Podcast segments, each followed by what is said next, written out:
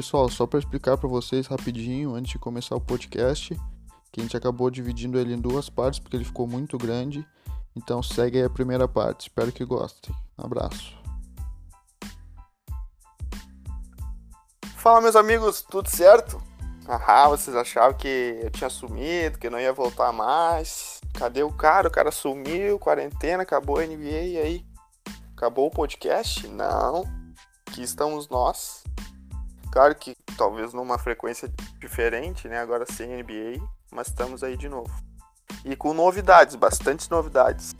Então, esse podcast que era antes um, um monólogo, né? Onde praticamente só eu participava, ficava ali falando sozinho, às vezes minha namorada ouvia, comentava alguma coisa que eu, que eu falava. Agora a gente tem novidade, a gente tem mais um parceiro aí para dialogar, para não deixar esse cara aqui solitário ficar falando sozinho e para criar mais interatividade com vocês, acho que vocês vão gostar, que é o Gabriel. Né, Gabriel? Te apresenta aí. Um abraço. Uh, e aí, tudo certo? É... Não, você viu o convite aí, eu me prontifiquei de participar para poder. É uma coisa que eu venho querendo há muito tempo, até para aquele, para dar uma, para uma ajuda para ele também, né? Eu acho que é um projeto muito interessante que eu fico feliz de estar participando aí. Show. O Gabriel, para quem não sabe, é... trabalha de certa forma, né? A gente fala que, que é... isso ainda não é rentável, mas é um trabalho, por que não? E, e a gente busca esse, essas coisas no Twitter, assim, trazer conteúdo, produzir. Se dedica muito, tem gente que dedica quase metade do seu dia né, nessas funções. E o Gabriel também tem um, um Twitter é, do Sixers, né, Gabriel? É, isso mesmo. É, o, começou mais como um projeto assim. Uh, até hoje é uma coisa que eu levo como hobby para poder me, claro, ganhar experiência pouco nessa área, que talvez seja algo que eu trabalhe futuramente. Não sei ainda, não sei. E é um projeto muito legal, assim, aos poucos a, vou, me, vou me firmando, assim, digamos, nesse, nesse meio. Isso, o, o Twitter que é, é uma rede muito legal para quem não quem não participa e gosta de basquete ou de qualquer esporte, tem muita gente produzindo conteúdo muito bom no Twitter. O cara faz bastante amizades, conhece gente de todo o Brasil. Então, quem ainda não está familiarizado, que eu sei que Twitter às vezes muita gente não usa, mas é muito legal esse, essa estrutura, essa rede que é criada no Twitter e principalmente do basquete. Então, para quem gosta, quem quer ficar por dentro, tem, tem Twitter de informação, tem Twitter de, de zoeira, tem Twitter de para bater papo, para amizade, para a gente falar sobre os times que a gente torce. Então é muito legal e o Gabriel faz parte dessa rede. Eu também gosto de estar tá por lá de vez em quando. E aí a gente a gente entrou nesse contato para fazer o podcast, né? E no episódio de hoje, então, um episódio de abertura, né? Dessa, dessa nova ideia de formato, a gente pensou aqui, preparou para fazer exatamente sobre isso, né? Analisar coisas que aconteceram na temporada, de secar algumas coisas que a gente achava, achou interessante e que agora, na falta de NBA, a gente começa a relembrar. Bah, aquele momento legal lá de janeiro, quando o mundo era, não era do jeito que está hoje, quando ainda não tinha virado tudo de cabeça para baixo, né? nessa questão da pandemia, não tinha bolha ainda que aconteceu, ou até o que aconteceu dentro da bolha, o que foi mais relevante é, numa temporada como um todo. Então a gente pensando nisso, a gente preparou esse episódio e o Gabriel vai explicar para vocês aí como é que vai funcionar, Gabriel. Uh, bom, a gente vai analisar de modo geral uh, alguns destaques da temporada. Claro, vamos, a gente vai tentar fugir um pouco desses prêmios uh, MVP, seleção ideal do ano, porque a gente vai montar como se fossem premiações nossas. A gente vai avaliar de acordo com os nossos critérios e dessa maneira a gente vai distribuir uh, prêmios e títulos para um jogador ou time específico. Isso aí, show de bola. Então, agora, né, fazendo as honras da casa, vamos deixar aí já o quem está chegando à vontade. Então vai funcionar assim, nós vamos separar aqui o top 5 de jogadores que a gente achou interessante durante a temporada, e aí fica a critério de cada um. Eu fiz os meus, o Gabriel fez os deles, e a gente vai chamar atenção para jogadores que a gente achou relevante na temporada, que talvez algum motivo marcaram a temporada de alguma forma. Então a gente vai fazer esse top 5, tá? A gente vai fazer também três momentos marcantes da temporada. Então eu vou escolher três, o Gabriel três. Três jogos marcantes também. E o troféu sucesso e decepção, que a gente vai entregar no fim para franquias que, que, na nossa visão, tiveram sucesso na temporada e que também decepcionaram. E aí cada, cada um vai trazer duas, né? Uma de sucesso e uma de decepção. Então, para abrir os trabalhos, vamos deixar o Gabriel aí então. Qual o teu top 5, Gabriel? O que, que tu achou aí de jogadores que se destacaram, que foram de repente que chamaram a atenção do público de alguma forma que a gente esperava, que foram bem, foram mal. Não sei o que, que tu acha aí. Destaca cinco jogadores dessa temporada que te chamaram a atenção. Bom, eu escolhi aqui meus cinco e eu vou comentando e vou pontuando algumas coisas por que, que eu escolhi. Uh, o meu critério de seleção certo. foi os jogadores que eu mais gostei de ver na temporada, os que mais me chamaram a atenção. Não foi só pelo critério do fato de ter jogado bem ou ter se destacado nesse sentido. Mas talvez por alguma surpresa, alguma evolução, algo dentro desses, desses parâmetros. Meu primeiro nome aqui foi o LeBron James. Uh, foi o LeBron James ah, porque. começou bem. é, é aquilo, né? É uma coisa que não tem muito pra onde fugir, porque é um cara que se destaca em todos os lados. É... Foi simplesmente algo genial. Essa temporada ele teve mais essa transição do jogo dele para algo mais cadenciado, mais voltado para distribuição de jogo. Ele se tornou um playmaker, assim, digamos, né, nessa temporada. E foi algo muito legal porque a gente conseguiu, é, ficou mais evidente ainda esse lado do LeBron, que ele é um jogador extremamente completo, uh, sabe? Ele é capaz de fazer praticamente todas as funções dentro de quadra. E por isso que ele está amplamente sendo considerado um dos melhores da história. Esse é o meu ponto principal. Tem aquela discussão que até a gente não vai entrar aqui, porque isso é, isso é assunto para um episódio todo, né, sozinho. Mas até estão comparando o LeBron com o Jordan, quem que tá na frente, pra tu ver o tamanho da temporada que ele fez. Isso era discutido até antes disso, mas acho que com essa temporada ganhou ainda mais força nessa discussão. Então, para realmente o LeBron é é um cara que chama atenção, chamou muito atenção. E ele também tá no meu time, Gabriel. Tu acredita nisso? é, é uma coisa que não tem muito pra onde fugir, na verdade, né? É um cara que se destaca de todas as maneiras, dentro e fora de quadra. É, acho que não Sim. tem ninguém que não goste dele. Né? É. Tá, então qual o teu segundo jogador? Toca a bala aí. Olha, eu vou puxar um pouco mais pro meu lado clubista. Eu escolhi o Ben Simmons. Ah. eu escolhi Show. o Ben Simmons porque ele é o meu jogador preferido. E eu escolhi principalmente pelo destaque dele na parte defensiva, né? Que ele foi escolhido aí no First NBA Team uh, de defesa, né? E também tá no All-NBA Team no terceiro time. E é o jogador que contou com altas médias de steal, ele tem a maior média de steal por jogo na temporada. É, ficou em segundo no total. Uh, jogador que, como eu falei, foi o melhor defensor de perímetro. Eu considero ele um defensor completo. Eu acho que ele é capaz de defender tanto uh, bigs quanto guards, até mesmo pelo, pelo seu estatura física. E, claro, a capacidade de, play, eh, de playmaker que ele apresentou nessa temporada. Acho que ficou ainda mais evidente. Eu acho que ele pode ser um líder dentro da, de quadra, como ele mostrou em diversos momentos que o Embiid estava machucado. Eu acho um ponto muito positivo e esse é um dos fatores pelo qual eu coloquei ele aqui em segundo lugar na minha lista.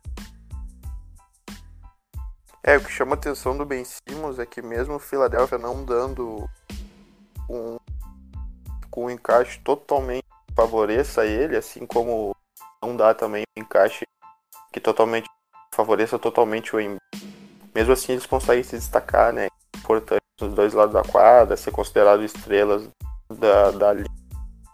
Isso chama atenção. Sim, sim, é. com certeza. Eu acho que isso.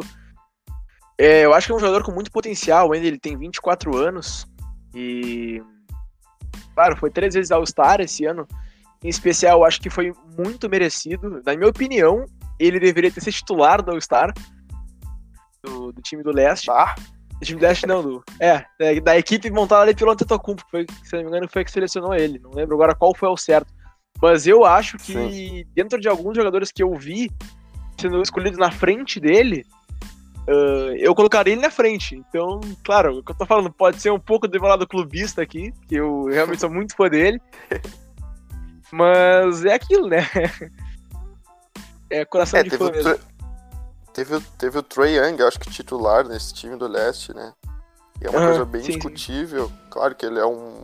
Com a bola ele é um monstro, né? Ofensivamente ele é muito bom e, e gerou um impacto assim de cara já no primeiro ano dele liderando uma franquia e mostrando muita maturidade. Mas eu não sei se para ser titular de All-Star ele já tá na frente assim de tanta gente boa que tá aí há muito tempo na liga e, e jogando em, em alto nível, né? É, o que, sim, que podemos falar essa... então do. Bom, fala aí. Uh, é bom, acho que a gente tem essa ressalva do Trae Young e justamente o Ben Simmons, na minha opinião, ele seria titular no lugar do Trae Young. Essa é a minha. É, é o que imaginei. eu penso. Né? É o que eu penso. E também senti a falta do Bradley Bill ali também, que eu acho que. É. Faltou. Isso também muita gente comentou. Toca a ficha, que é mais? Ah, o meu, próximo, meu jogador. próximo jogador, cara, eu selecionei o Adebayo, do Miami Heat. Eu Olha selecionei aí. ele, claro. Bom nome. eu selecionei nome. ele pelo fato da simples, né, cara? A evolução que ele teve foi algo completamente fora da curva. Ano passado, eu não. Confesso que não, não era um, não acompanhava muito o time do Miami no ano passado. Mas, pelo que eu observava, assim, um pouco distante, era um jogador que era um role player. Ele entrava em algumas partidas, é, uma razoável. E esse ano subiu drasticamente as médias, minutos, pontuação, rebote, é, aspecto defensivo, é um jogador muito bom também. E eu acho que ele deveria ter ganho o Most Improved Player, né? Eu, eu sou contra o, é. o título do Brandon Ingram. Mas, claro, não acho um absurdo também. Não acho um absurdo. Show, é. Eu também sou contra. E até um dos pontos que eu teria para falar seria um em relação ao Siakam também que eu acho que quando tu joga, às vezes, num time que não tem um nível competitivo tão alto, que não é o caso do Siakam, óbvio, mas é, são pontos diferentes. O, o Raptors meio que deu a bola na mão do Siakam, meio que forçando situações com ele. Eu acho que isso aconteceu um pouco com o Inger também no Pelicans. É, e por isso as médias deles acabaram subindo. E realmente, o Adebayo foi um cara super importante nos dois lados da quadra, é realmente a âncora. A gente fala do Butler muito na defesa, né? E esse time do, do Miami que é muito bom defensor.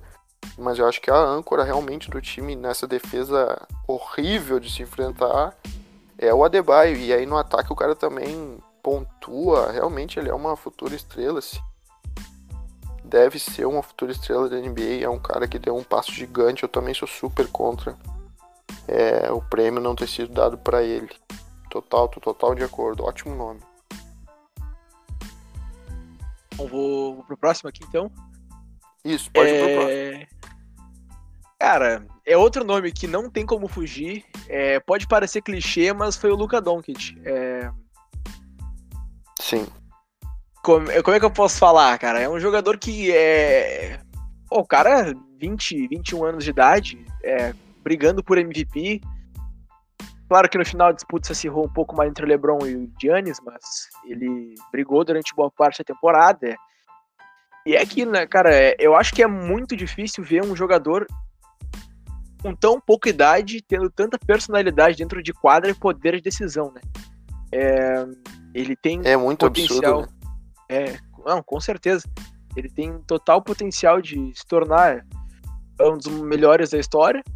É, eu ainda vejo algumas falhas no jogo dele, como por exemplo o setor, a parte defensiva. Eu acho que ele é um jogador que peca um pouco nisso. Algumas seleções de arremesso também, que é uma coisa que pode, se pôde observar. Uhum.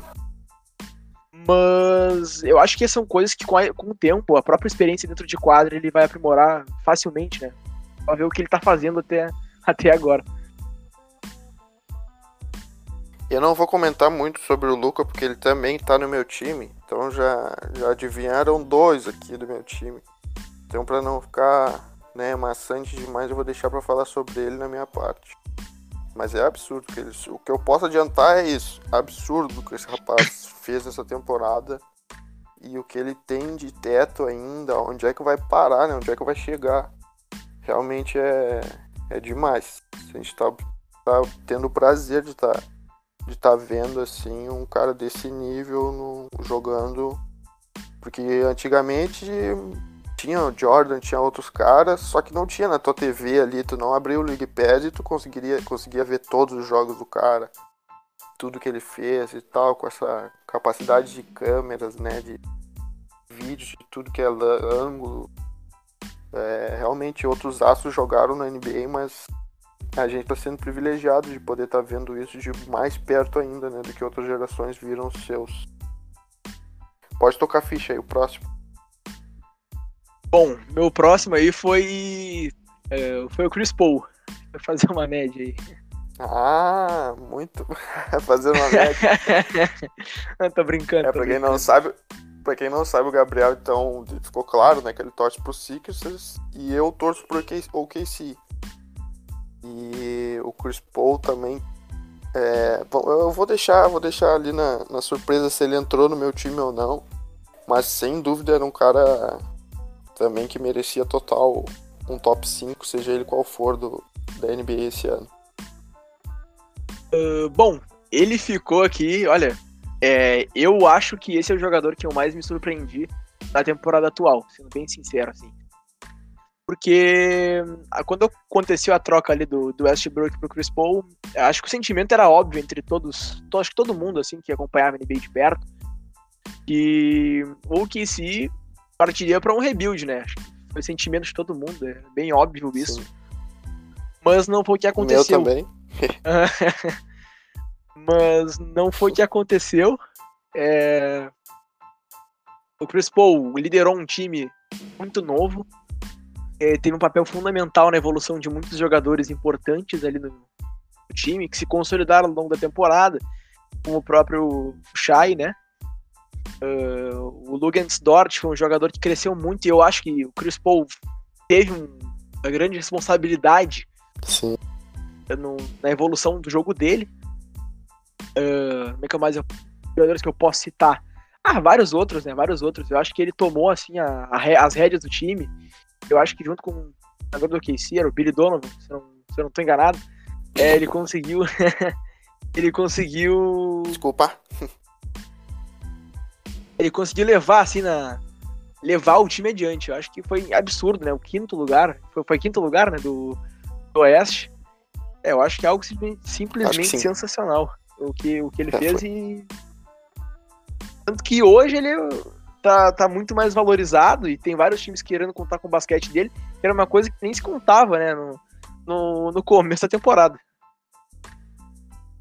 É, Verdade, absurdo. E tudo isso com uma idade já avançada, sendo um jogador, né, bem menor, assim, não tendo os atributos atléticos que muitos outros têm. O que ele faz é absurdo. O playoff dele ali teve um jogo que ele botou no bolso contra o, o Rockets, que ele matou bolas na cara do, do Covington. Foram demais, assim. Pulava no sofá aqui, porque foi absurdo mesmo a temporada do nosso bem. Vai deixar saudade se sair. E o último, bora lá.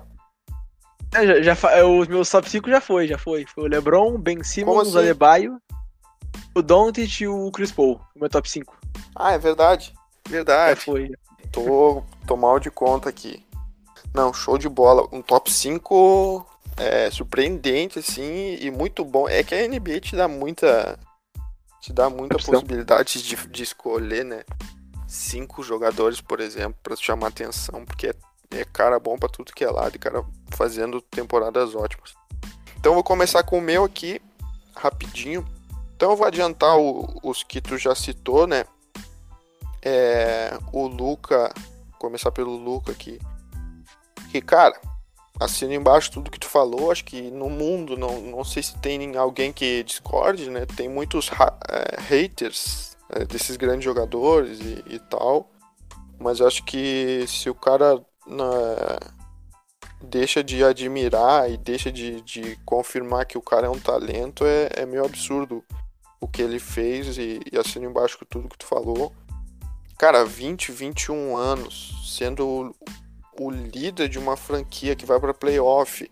E lembrando, o Dallas, claro que aí tem um trabalho da mão ali, tanto do GM, que acho que é o Mike Cuban, não, o Mike Cuban é o, é o dono, né?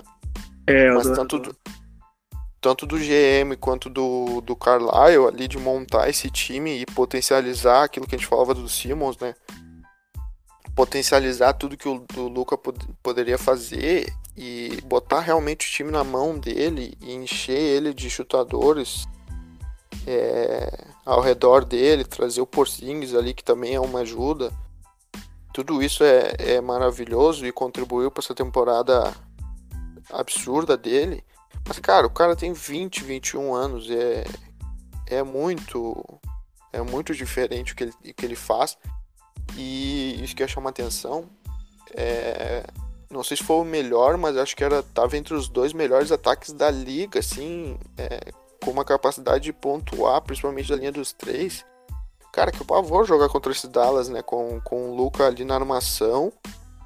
É, praticamente qualquer mínimo espaço que tu dá na defesa, ele vai punir, ele, ele usa a versatilidade, a qualidade que ele tem, tanto para pontuar, eu anotei aqui 28 pontos por jogo, e também a capacidade que ele tem de, é, de achar passes, né?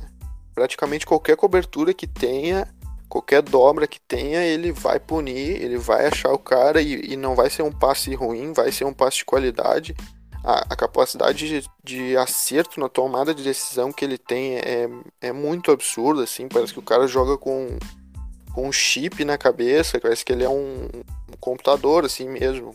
A velocidade do raciocínio que ele tem, a, a, a capacidade de leitura da defesa, tomar boas decisões. Claro que tem a questão do, do arremesso que tu chamou atenção, eu concordo totalmente. E, claro, a gente tá falando de um cara de 20, 21 anos mas o que ele já está entregando nesse ponto da carreira, que é praticamente no início, é o segundo ano dele da NBA.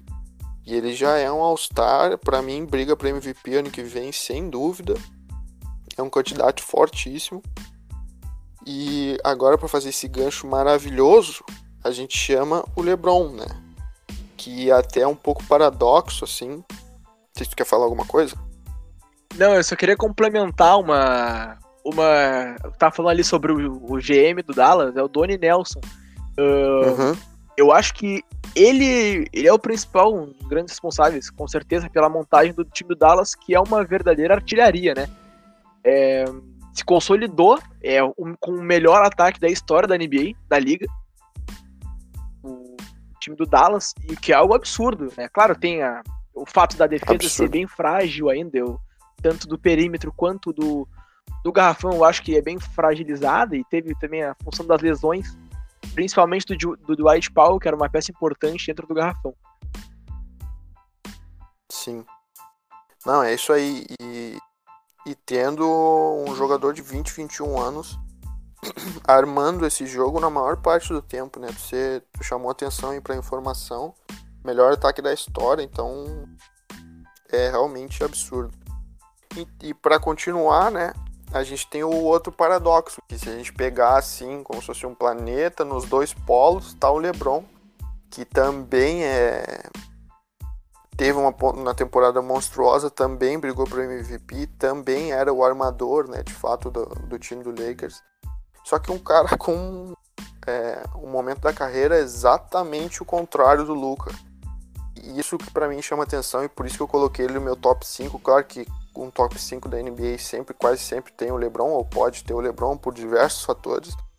Mas o fator que eu achei mais relevante, assim, mais legal, que não, não tinha muito como, como deixar ele de fora.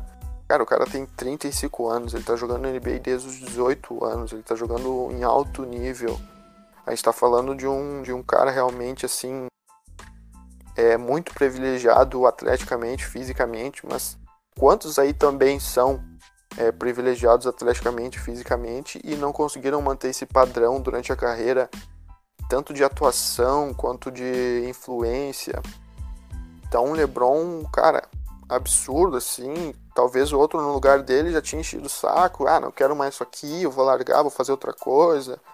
É, é um cara que jogou, né, optou por não fazer o, o load management é, que o Kawhi fez, e eu até não, não, não trago juízo de valor se foi certo ou errado, para mim é, é, acho que cada um tem que fazer o que acha certo, e, e acho até que o Clippers estava certo naquele momento. Mas, tipo, o LeBron disse: não, comigo não vai ter isso, eu sou um cara é, top 5 no mínimo de todos os tempos, então é, toda pessoa que tiver a oportunidade de ver o meu jogo e ver o, ver o enquadra, eu quero eu quero estar tá ali enquanto eu tenho saúde para isso. E foi lá e, e, jogou praticamente acho que todos os jogos, não sei se ele ficou fora de algum jogo na temporada, acho que não. E em alto nível, né, sendo líder em assistências da liga, é, sendo armador, que é uma, uma função nova, assim, para tu ver a metamorfose que foi o LeBron em toda a carreira dele. E isso que acho que torna ele ainda mais especial, né? Então ele deixou, ele usa muito físico, claro, mas mostrou no playoff, mostrou na temporada toda que não é só isso, que tem muita qualidade de jogo e muita capacidade técnica, inclusive de arremesso, mas também que entende, entende o jogo muito bem, que é um competidor que consegue se manter em alto nível de performance, mesmo com essas questões da idade, o físico realmente não é mais o mesmo. A gente olhando o jogo, sim, bah, o cara tá com a barba quase branca, né? O cabelo quase branco. E tá lá fisicamente inteiro. Claro que devia ter muitas dores, muito mais do que ele já teve na carreira.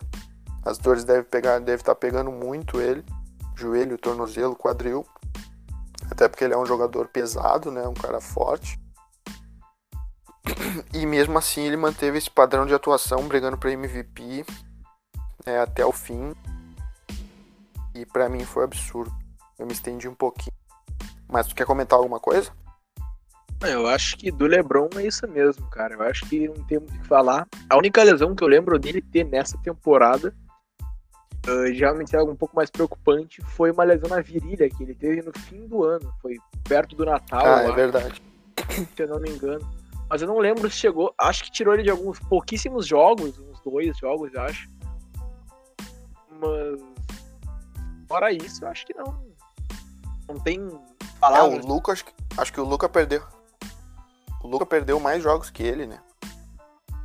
Sim, sim, o Luca teve uma lesão no tornozelo. Uh, ele teve um problema, uma torção de tornozelo bem grave, inclusive. Ele perdeu, acho que duas ou três semanas de, de jogos no Dallas. Então um tem 35 anos e outro tem 21. E o de 21 ficou mais forte. Pra... E claro, não condenando o Luca, mas olha o absurdo que foi o LeBron é, nessa temporada dentro de quadra, mas também nessas questões é, de contexto, né, que influenciam tanto, e mesmo assim o cara se manteve em alto nível, foi muito absurdo ele, e ele tá no meu top 5. Vou tocar ficha aqui, posso? Vai, pode ir, pode ir. Cara, então, para continuar, para fechar os armadores aqui, que eu também chamo atenção para outro armador, foi o Jamal Murray, cara o Jamal Murray me chamou muita atenção, principalmente no playoff, né? A gente tá falando aqui da temporada como um todo, que chamou atenção. E normalmente é, fica, né, aquela, aquela memória afetiva do playoff e do que aconteceu agora por último. E eu sou um cara de me empolgar, azar, falo mesmo, quando eu acho quando eu acho legal alguma situação, eu, pô, eu elogio mesmo e quando tem que criticar que eu vejo que não, não tá é, muito de acordo, eu também falo, mas sabendo com a, com a ressalva de que as coisas podem mudar, e é para isso que a gente critica, eu acho, para é, colocar um ponto de que algo não está muito bom e, e, e, ter mudanças, né?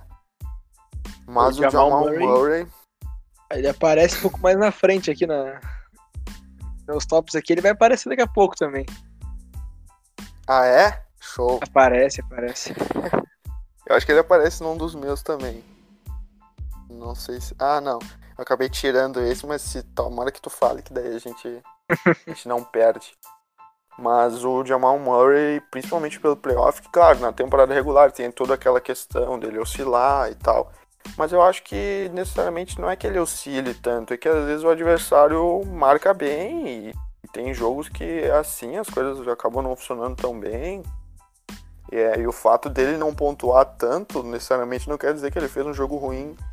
É, a gente tem às vezes muita gente analisando mais a box score, ah, fulano fez tantos pontos, ah, então jogou bem, pá, mas às vezes errou 500 lances, perdeu, enfim contribuiu negativamente em muitos momentos e, e, não é o caso dele. Ele tem um cara, ele é um cara assim de tomadas de decisão boas.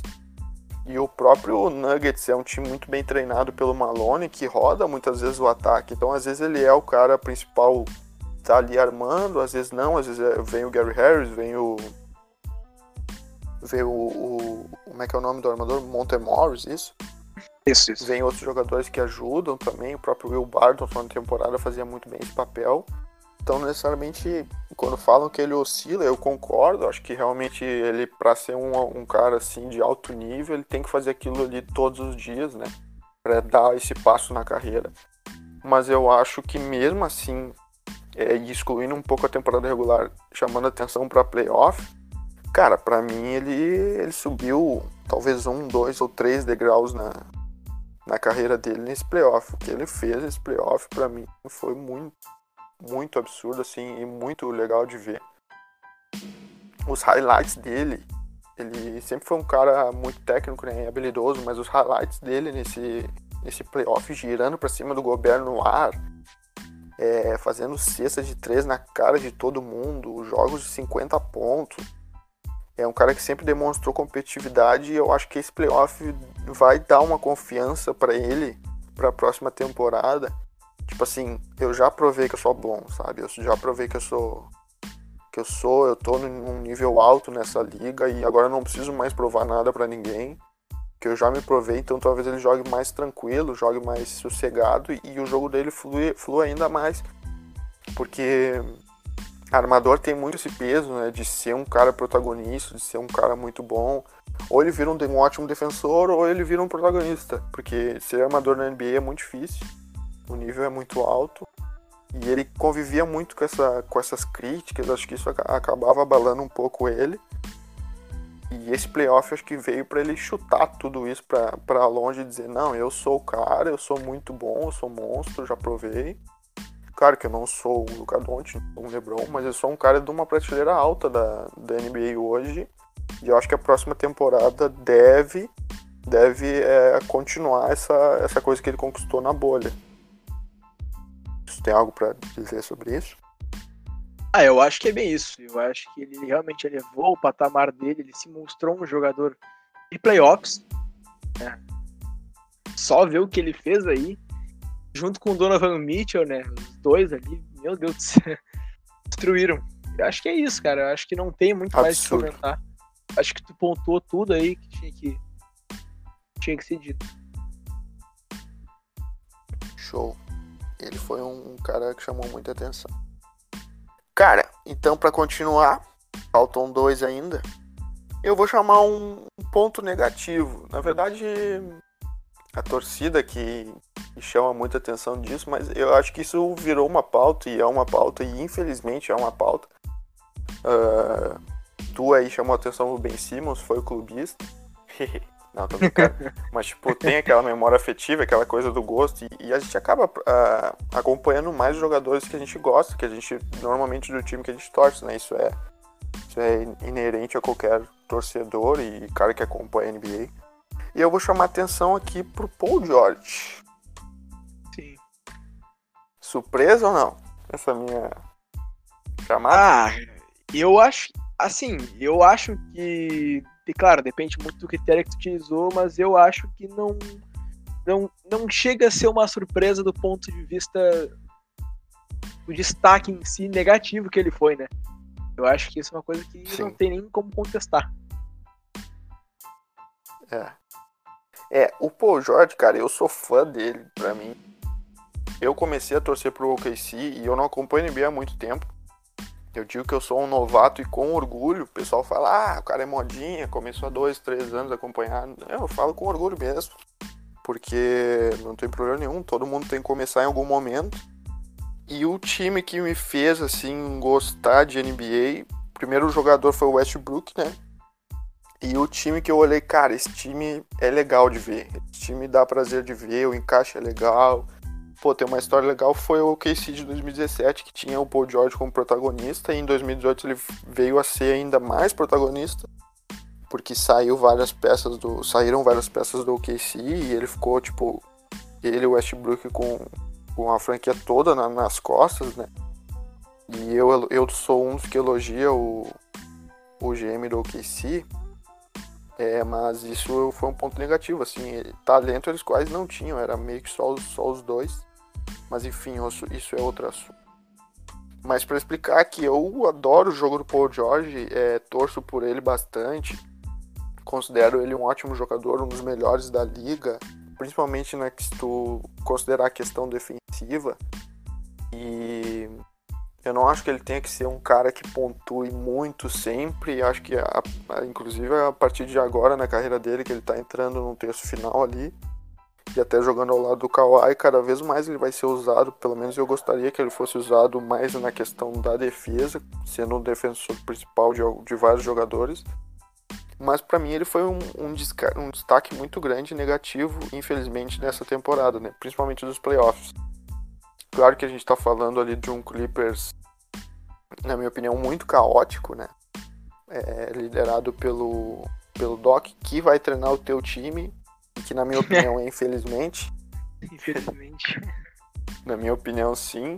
Que eu uh, admiro muito o Doc como pessoa, acho que ele tem uma importância para a liga, em várias questões políticas, humanas, sensacional e também respeito muito o legado dele como treinador também, como técnico. Acho que é um cara campeão de NBA, independente se tinha time A, time B, se o time era bom, se não era, tem que respeitar, porque ser campeão é para poucos da NBA e ele conseguiu, e não só por isso, é um cara que tá, levou, por exemplo, o Clippers ao playoff ano passado com um time tecnicamente talvez é, não de muita grife então ele tem seus méritos na carreira, mas realmente esse ano acho que o Clippers não se encontrou em quase nenhum momento da temporada, com a ressalva de que era um time muito bom. Que mesmo em jogos não tão bons, e tu pega e olhando o jogo e no papel, tu olha o time do Clippers assim, tu pensa, cara, vai ser um monte. É, e mesmo assim eles se complicavam em vários jogos, acabavam ganhando muitos jogos pela qualidade individual dos jogadores. E isso meio que foi deixando de lado, assim, empurrando com a barriga. Não, eles vão engrenar. Aí vieram os confrontos contra o Lakers que eles também conseguiram vencer. É, e eu era um dos que apostava que o matchup pro Lakers ia ser muito difícil enfrentando o Clippers. Tá e também pelo ótimo desempenho do Nuggets, né? Vai entrar em consideração. Mas o, o Paul George realmente ficou assim, e não é a primeira vez que ele passa por isso, ficar marcado assim como um personagem de algo negativo de alguma franquia ou de algum time, né? E para mim ele é um destaque negativo, infelizmente. Foi, principalmente com o playoff que ele fez. Teve as questões ali que ele começou, comentou sobre a questão de saúde mental. É, e é muito legal ele se posicionar em relação a isso. E eu acho que muito do desempenho dele dentro de quadra tem a ver com o contexto fora que não funcionava muito bem. Mas, com todas as ressalvas, ele poderia ter feito um playoff melhor, ele poderia ter chamado a responsabilidade para si em alguns momentos, não com a bola somente, mas mentalmente, assim, tipo, não, não vou ceder a pressão dos caras, vou jogar o meu jogo como eu tô acostumado, como eu, eu sou bom, ter feito essa leitura e não foi muito o que aconteceu. Ele acabou entrando nessa pilha que foi o Clippers, né, nessa montanha, assim, nesse moinho, e foi engolido por ele. A torcida tem muito a dizer negativamente sobre ele, com alguma razão, às vezes não, às vezes é... ele pode vir na próxima temporada e fazer uma ótima temporada e, e compensar tudo isso. Mas para mim ele foi um destaque. É, eu. A minha única é, ressalvo em relação ao Paul George nisso. Eu, eu acredito que tem alguma relação direta, direta com o fato dele ter caído bastante desempenho. Ele comentou uh, bastante ali sobre a questão da saúde mental. E além disso, ele é um jogador que se a gente pode chamar ele de injury prone, que é aquele jogador que tem tendência a se machucar, é um jogador que já tem a questão física bem comprometida. E eu fico pensando se isso também é um, provavelmente seja um fator que influenciou uh, no ritmo de jogo dele para chegar daquele jeito nos playoffs. E ele reclamou também de algumas dores durante pós-partidas, mas também não sei se isso ele usou como contexto, né, da questão das dores no ombro, para poder camuflar um pouco a. Isso aí só, só ele sabe. Pois é. É, ele tem algumas entrevistas famosas, né, como aquela do Lillard, dizendo que foi um chute ruim, naquele chute do Lillard do meio da quadra para fechar a série contra o KC. É meio, meio estranho, né? Tu chamar aquilo de um chute ruim. Eu entendi que ele quis dizer de um chute improvável. Mas, cara, a, tu tem que aceitar quando tu perde, assim, reconhecer, o cara foi melhor e pronto, não tem problema nenhum perder, faz parte do jogo, estamos aqui para isso. E parece que talvez por não reconhecer algumas coisas e, e, meio que, ah, isso aí não quer, isso aí não foi nada e tal, diminuir os feitos de outros jogadores, parece que ele não não consegue dar o passo e, e entender, né?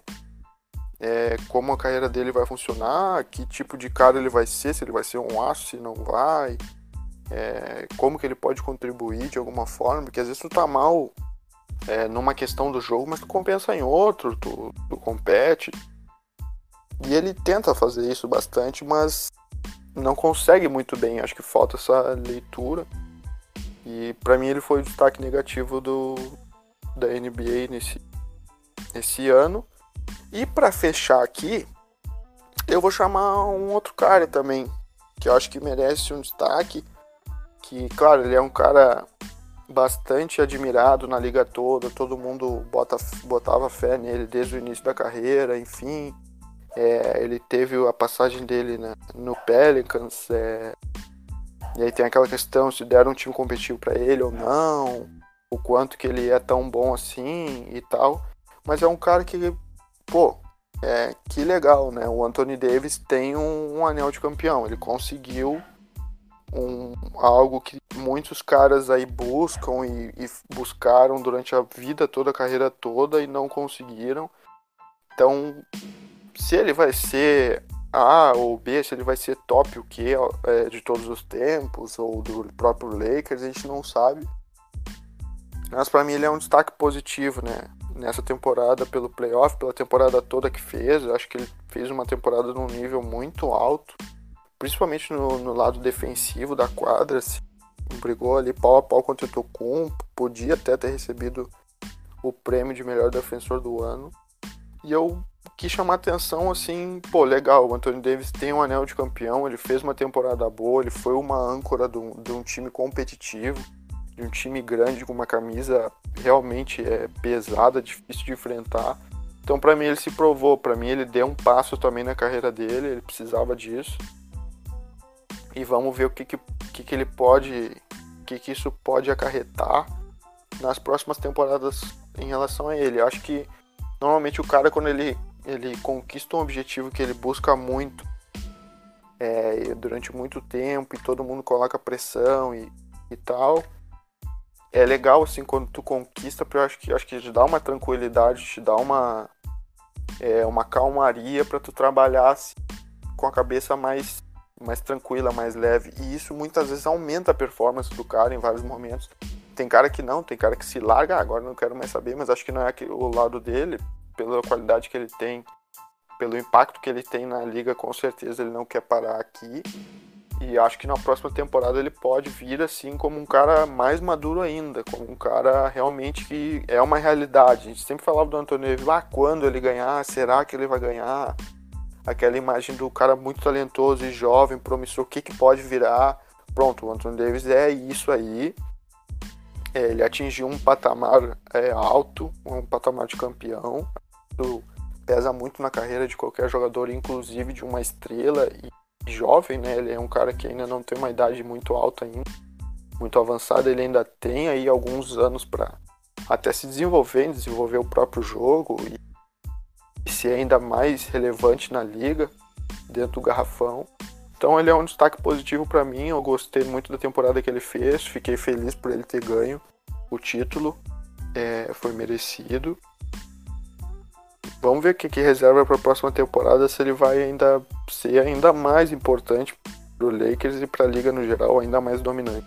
Eu acho que talvez sim, isso é um palpite.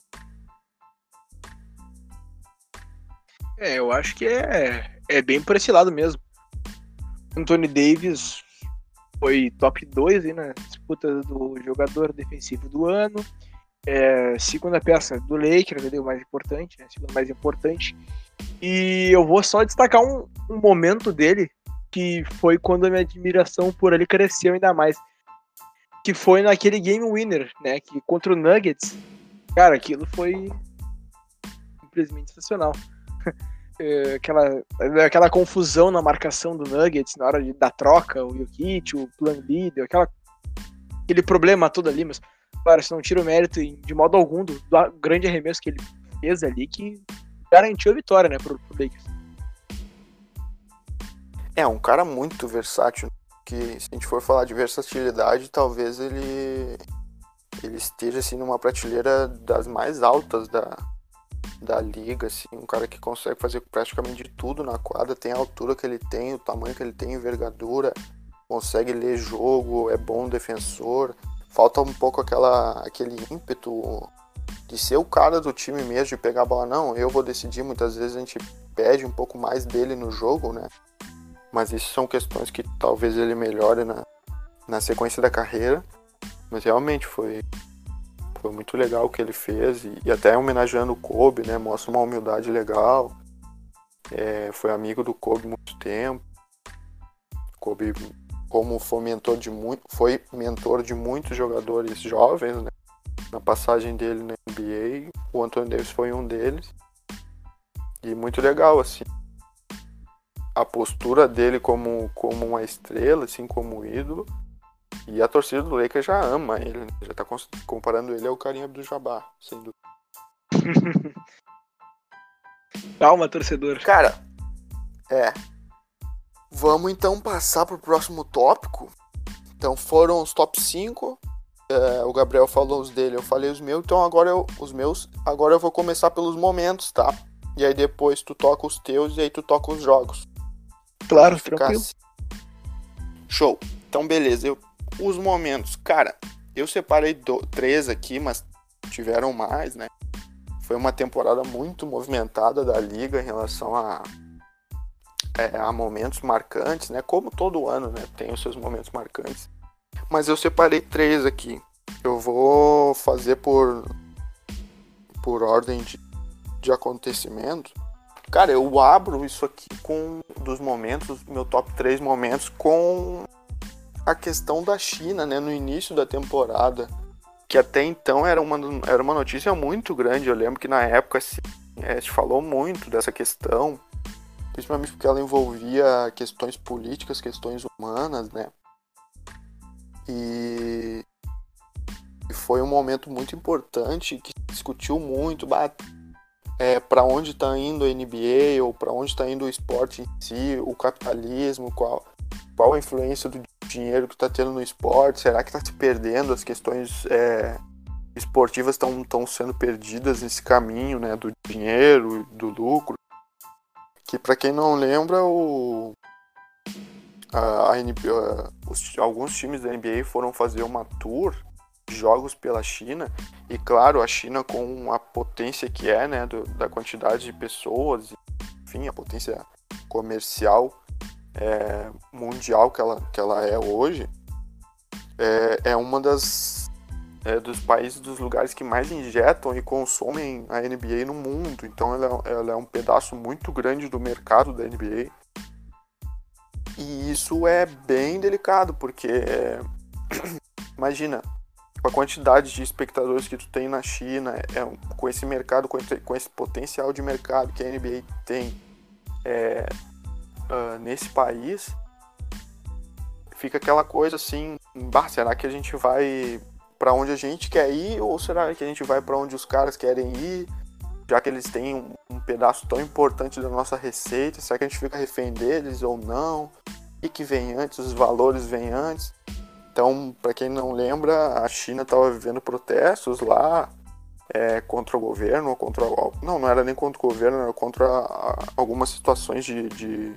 Era a província de, de, Hong Kong, era um negócio lá relacionado a Hong Kong, né? Que teve uh, aquelas questões Isso. separatistas que, do governo com.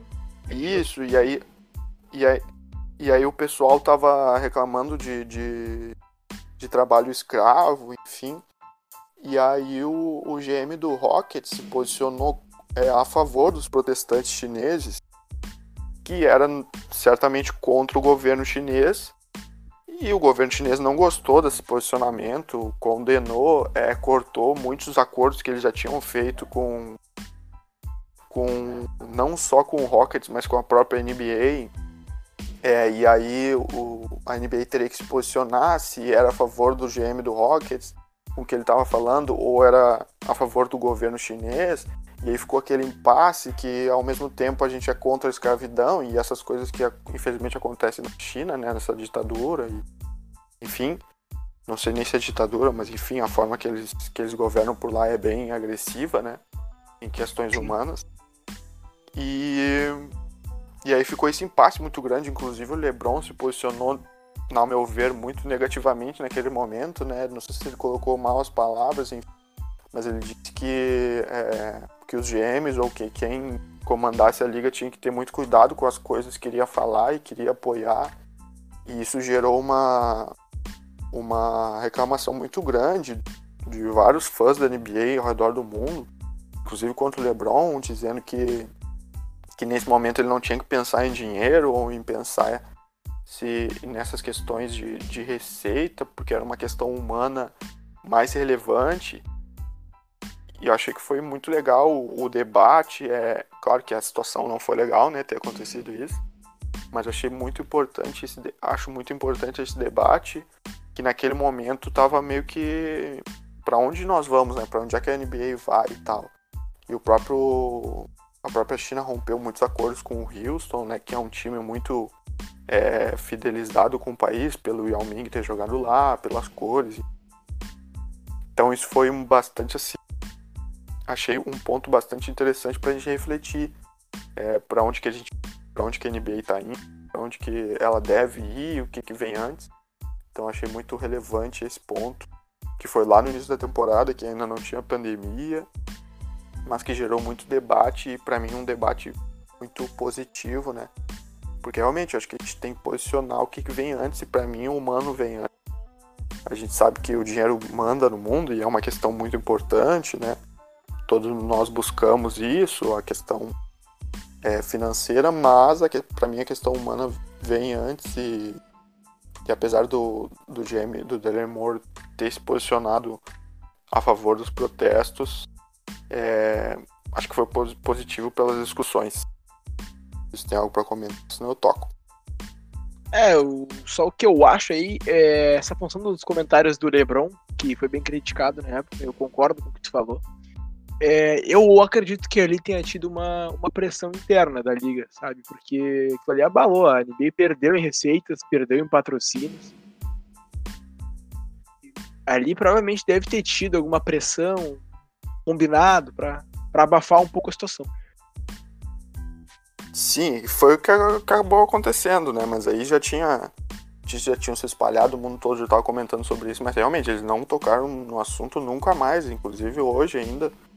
É, só se fala nisso quando alguém chama atenção, mas eles da liga tentam ao máximo meio que diminuir essa situação aí, porque realmente ela foi bem é, ruim pela, pelos interesses da liga, né? Tanto financeiro quanto político quanto humano, eles também acham que apoiando uma situação dessa e ficando com a parte da China, eles perderiam muitos seguidores que não apoiariam essas questões e, e eu acho que isso é relevante também. Um, um, dos fatores que eu acompanho muito a NBA e aí falando pessoalmente tem a ver com essa questão humana e pessoal, assim, eu acho que eles se posicionam de uma forma muito legal em vários, várias questões, claro que não todas, né? A gente tem muitos exemplos negativos também, geralmente de jogadores e até de, de donos de franquias. Mas o trabalho que a NBA consegue fazer em algum ponto eu acho que é bem legal. Né? Na NBA Cares e, e várias outras outras coisas que eles propõem fazer, os jogadores, eu acho que é muito legal. Isso tem, tem muito a acrescentar, inclusive financeiramente na liga. E já para pegar esse gancho, eu vou elencar o meu segundo momento, que também tem a ver com esse lado humano e pessoal, que é o Black Lives Matter, que não foi um momento da NBA em si, mas eu acho que foi um momento muito relevante, inclusive para a história assim da, da idade moderna, assim, do nosso tempo. Achei realmente muito legal o que o que fizeram os jogadores, principalmente, né? É, quando se fala em esporte, tem muito isso daquela seção social de jogadores que normalmente vêm de classes mais baixas, diminuiu do, o, de diminuir a, a diferença de classes né, econômicas, a desigualdade social mundo, inclusive racial. E é, eu acho que é um momento assim para ter livro de história de educação física ou quando for falar de, de esportes no mundo sobre essa ótica social e humana. Eu acho que esse momento é, é muito marcante, assim, relevante.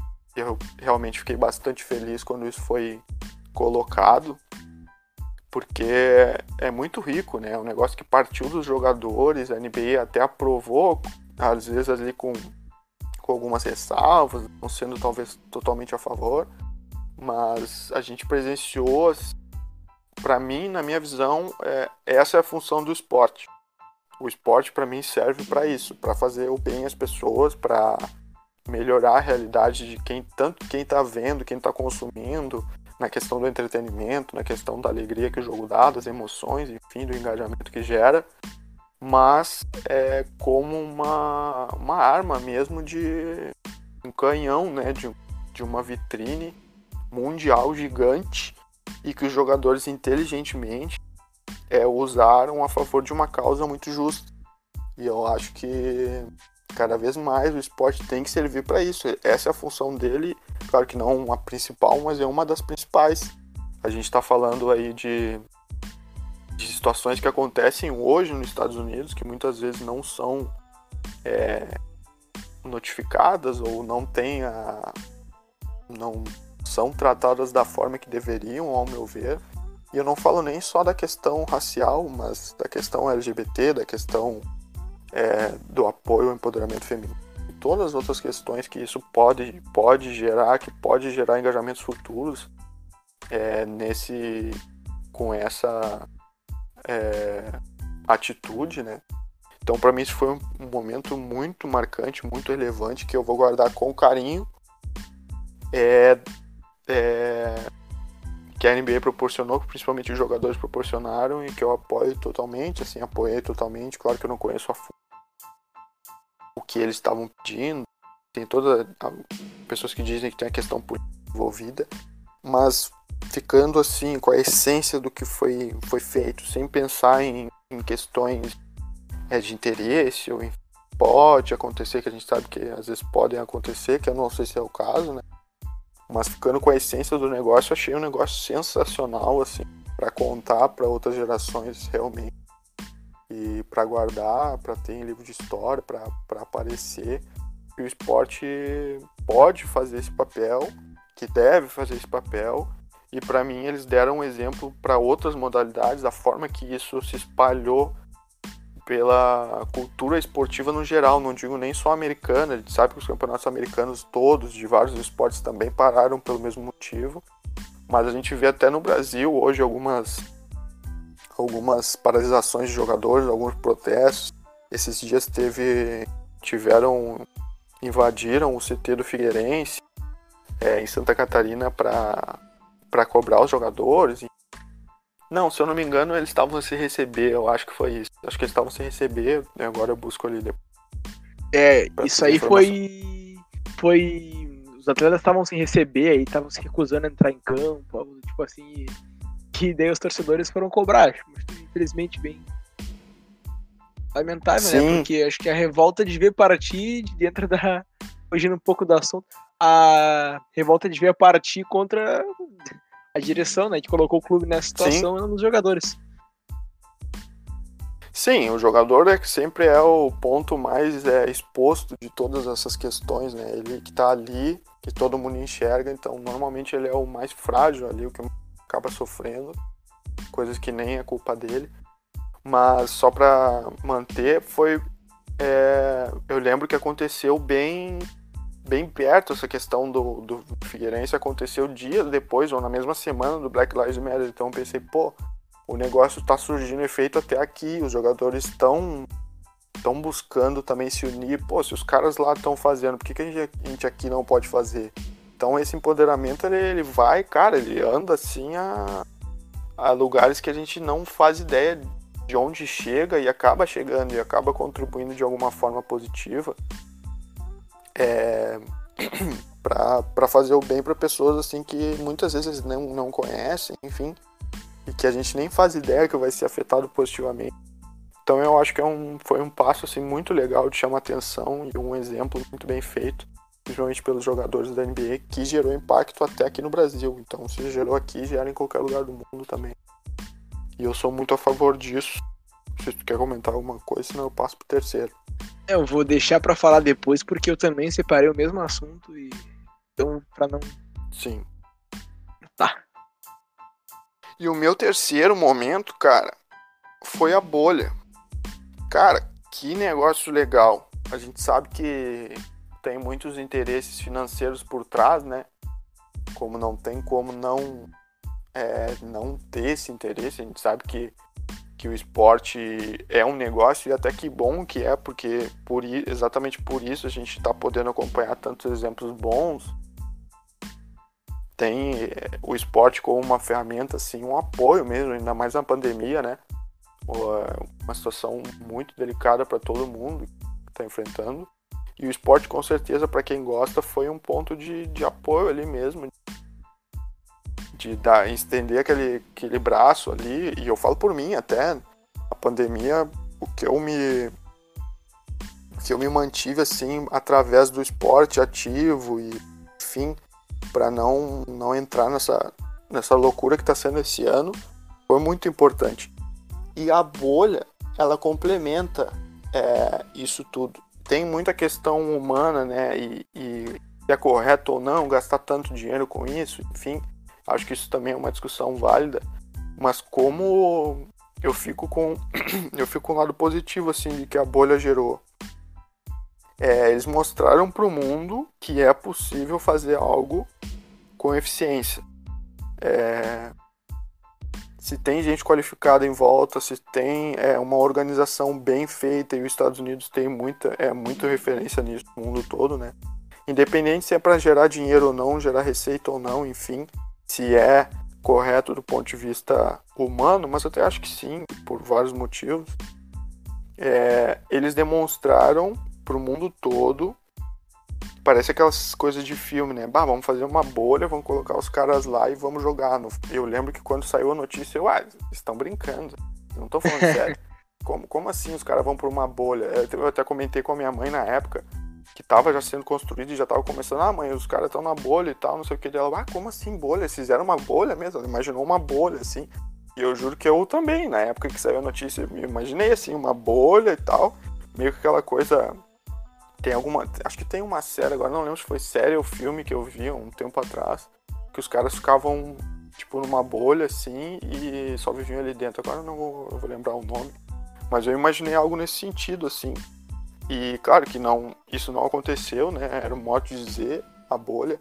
Mas como funcionou, né, cara? Nenhum teste é, positivo e quem teve ficou em quarentena. Então, tipo, a organização que foi feita, o trabalho é extenso, cansativo. Estava cansativo para nós, assim, ficar em casa. Imagina para os caras ficar fora de casa ali.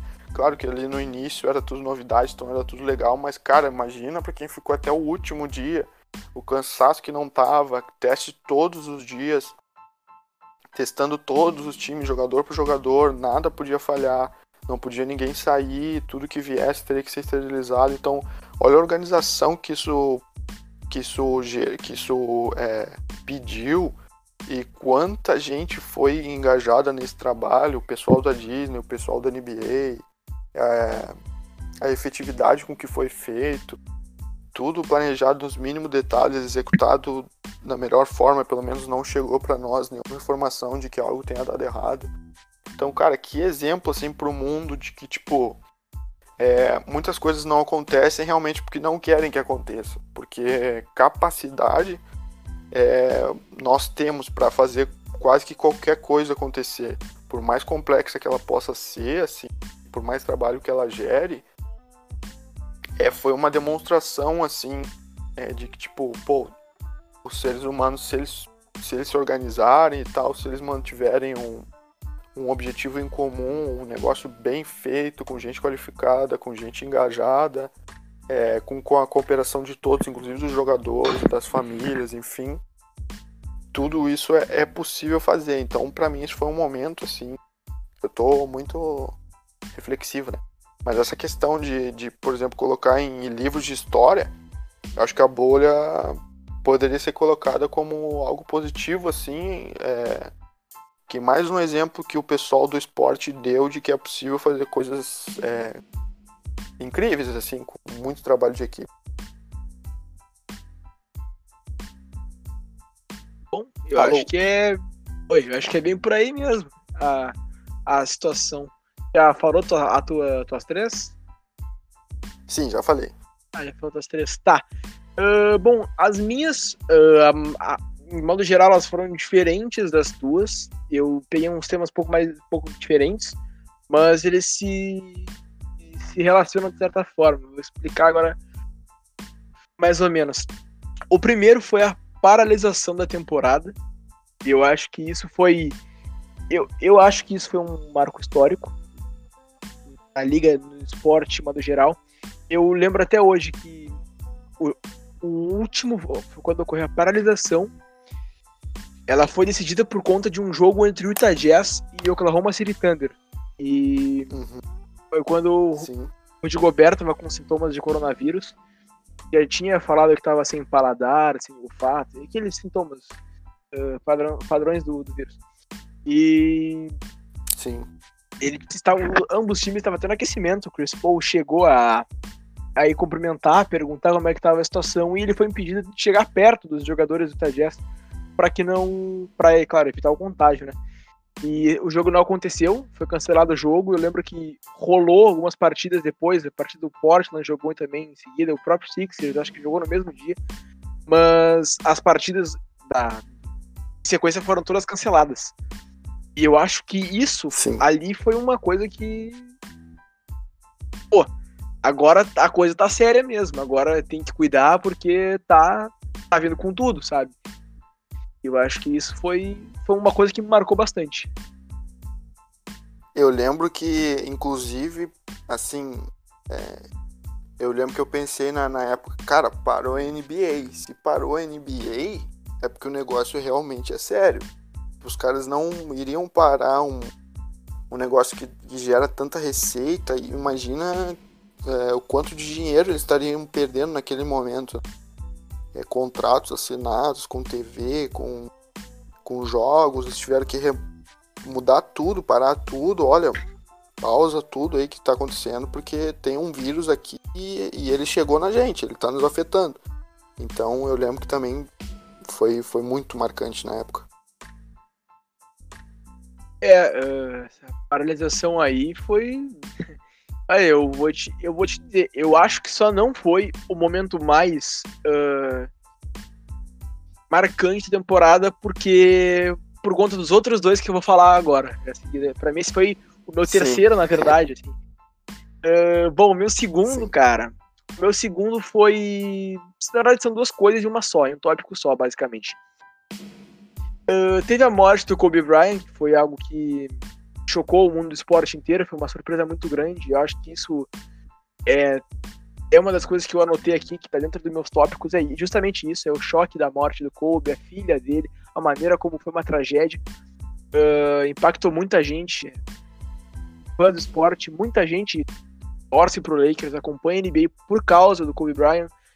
É, alguns jogadores ali também já participaram, treinaram, jogaram, eram amigos próximos do Kobe Bryant. Posso citar alguns exemplos aqui. O próprio Carmelo Anthony, o LeBron, É, o Anthony Davis também tinha uma relação de proximidade com o Kobe. E isso afetou muitos jogadores, né? Como o fã de, NBA em si, de modo geral. Melhores, melhores e maiores jogadores da história morreu do nada. Foi uma coisa que. muito triste. E dentro disso, é uma coisa que a gente costuma comentar que parece ironia do destino, né? Nessa, nessa situação. Que foi o jogo que o LeBron ultrapassou o Kobe na lista de maiores pontuadores. É... O LeBron ultrapassou que o Kobe. Loucura, né? É, foi, foi justamente, sabe? Foi parece que foi um plano assim. É, é, foi algo incrível. Sim. O LeBron ultrapassou o Kobe no, na lista de maiores pontuadores num jogo contra o Sixers. Eu tava vendo o jogo. um jogo que o Sixers ganhou, inclusive. Foi um jogo que. Ah, passando o time. Bom, não vamos estender nesse ponto. Mas. Não, mas toca fora, toca ficha. Fica à vontade. ah, eu. Foi, foi, é até bom porque eu não lembro. não, ali, ali eu me iludi naquele jogo ali. O Ben Simmons jogou muito bem, foi melhor em quadra.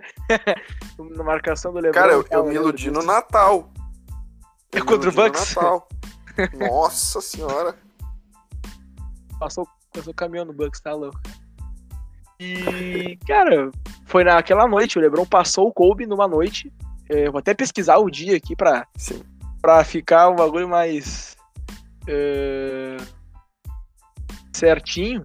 Eu acho que foi em fevereiro, 24 ou 25 de fevereiro. Foi um, domingo, foi um sábado e o Kobe morreu num domingo. Cara, acho que foi em janeiro esse jogo, até. Janeiro, pode ser, pode acho ser. Acho que foi em janeiro. É, foi pode dia ser. 25 de janeiro o jogo. Dia 25 de Isso. janeiro. Isso. Uma vitória de 108 a 91 pro Sixers. E nesse dia o Kobe passou o LeBron. Na... Não, ao contrário. O LeBron contrário. passou o Kobe na lista de maiores pontuadores e, e um dia depois o Kobe faleceu. Um acidente de avião. De avião, de helicóptero. Que Isso, loucura, né? É, pô, foi um bagulho marcante, né, cara? Porque foi. Inclusive, o último tweet do Kobe é falando sobre o LeBron, é Uhum. parabenizando o LeBron uh, pela, por ter passado na, na, na pontuação, né? É isso. Vocês têm alguma coisa a falar? Cara, só pra, cons- pra acrescentar, eu acho que a gente ainda, pelo menos eu, assim, tem um lado, assim, que meio que não entende. Eu acho que a gente ainda tá no processo de, de luto, de certa forma, ou de, de, é, de realmente entender o que aconteceu, assim, a gente ainda tá meio grog com essa notícia, com essa situação, porque, claro, o Kobe é um cara que ninguém, nós não conhecemos pessoalmente, mas é um cara, eu falo, eu falava disso, até falei disso quando ele faleceu, como ele é presente, né? É, para quem gosta de esporte, principalmente de NBA, é, não só por, pelo que ele fez dentro da quadra, mas pelo que ele fez fora também, pelo, por quanto que ele era engajado com a liga, o quanto que ele aparecia, o quanto que ele estava sempre, era sempre notícia. Então, um cara que uma, era, ele era realmente uma personalidade do basquete, assim, ele, ele entrou para um, pra um hall, assim, talvez sendo comparado, claro que agora eu tô forçando um pouco, mas Uhum. pela mística dele, pelo que ele representou, pela história. É, o cara que veio logo depois do Jordan e meio que imitou o Jordan em quase tudo, assim, principalmente nos movimentos, a forma de jogar, o biotipo. Teve a questão da mentalidade mamba, então um cara que virou assim um ícone realmente. Absurdo, assim. E aí do nada ele, tipo, ele faleceu, mas meio que a gente ainda tá absorvendo essa informação, assim, entendendo realmente. Talvez daqui a um tempo a gente consiga mensurar exatamente o que, que foi isso. Quando a gente vê os outros jogadores da, da geração dele envelhecendo e tal. E a gente perceber que, cara, ele não tá mais, tipo. Porque ele ainda é muito presente né, na liga, a imagem dele, acho que sempre vai ser. Mas é, foi muito impactante, assim. Acho que até hoje nós estamos meio que dirigindo, é, digerindo essa notícia. Bom, meu terceiro tópico foi é justamente relacionado isso do a bolha em si, né? Não digo da construção da bolha, mas no que, que aconteceu dentro dela. É, eu escrevi exatamente Sim. assim, a NBA como uma causa social, porque teve, acho que o principal ponto disso da causa, de falar sobre causas sociais, foi o Black Lives Matter, e que, pô, foi um repercussão em nível mundial, é, é jogadores emocionados, é, sabe? É, alguns recusaram a jogar, tanto que não, não houve o jogo de Toronto e. Toronto e Bucks, se não me engano, ainda antes dos playoffs. não foi Magic. Não foi é, Magic é, Bucks que parou? Isso, Magic Bucks, Magic Bucks. O Toronto o e Celtics. entrou em quadra. Que... Isso, isso, isso. O, não sei, acho que era um jogo do Toronto e do Celtics também, que eles chegaram a cogitar e não, e não realizar o jogo, acho Sim. que foi isso. E. Ah, teve isso também, né? Acho que teve, teve, teve. isso também. É, e isso aí, olha, claro, mais um sinal de que a, as causas sociais são muito marcantes. E foi outra coisa também que eu pontuei dentro desse tópico, foi o que tu falou sobre hum, a questão da saúde dos jogadores em si, até das pessoas que estão nesse momento de pandemia, a questão da saúde mental. Eu acho que é um tema muito importante que aos poucos é, é uma coisa que vai sendo quebrada, as pessoas vão comentando cada vez mais. Eu acho que tem que ser cada vez mais discutido, é uma coisa importante, é uma coisa muito séria. E é, claro, o esporte lá dentro, é claro, com certeza deve ter sido um momento muito estressante, longe da família, é, é convivendo diretamente com o estresse de pressão de jogo e e sem contar também que o esporte serviu uh, para muita gente como, digamos, não um termo aqui, como se fosse uma muleta, sabe? Uh, uma coisa para se apoiar, assim, porque o momento foi muito complicado e eu acho que o esporte é uma coisa que faz bem para muita gente, é uma coisa que, falando no, de modo mais exagerado, assim, é uma coisa que salva vidas, realmente. A gente tá vendo ali Sim? o engajamento todo que teve, por, falando sobre saúde mental, sobre como tu falou, as, a, o Black Lives Matter, eh, as causas uh, de empoderamento feminino, todas questões muito necessárias e importantes que eu acho que nesse, nesse, nesse tópico, em principal, a Liga NBA está de parabéns. Eu acho que foi perfeitamente abordado. Show de bola, né? Foi uma experiência legal. E que bom que os jogadores têm, não sei se passa por isso, mas tem essa questão é, da obrigatoriedade mesmo do estudo e, e deles passarem, não sei se tem tanto a ver com isso, ou é mais com a cultura americana. Mas como eles têm essa questão é, da politização bem desenvolvida, né? E fala muito nisso nos Estados Unidos, talvez até pela questão racial ser mais é, é exposta, né? Lá. Mas show de bola e a bolha deu esse esse alento para todo mundo na questão esportiva e na questão social também. Show de bola.